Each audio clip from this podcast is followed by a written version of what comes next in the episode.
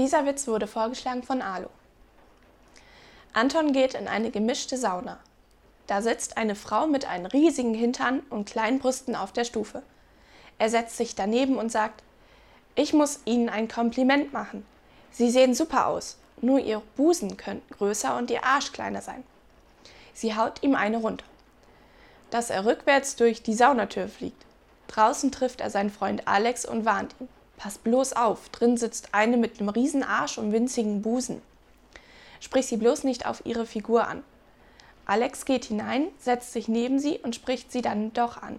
Entschuldigen Sie, gnädige Frau, dass ich Ihnen ein Kompliment mache. Sie haben wirklich eine wunderbare Figur, aber, aber was? knurrt die Frau. Ihr Busen könnte vielleicht um eine Idee größer sein. Ach, wirklich?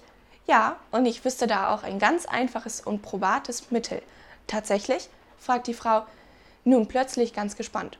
Ja, also Sie nehmen einfach etwas weiches Papier und reiben es jeden Tag zwischen Ihre Brüsten. Und das soll helfen? Na, bei Ihrem Arsch hat's doch auch funktioniert.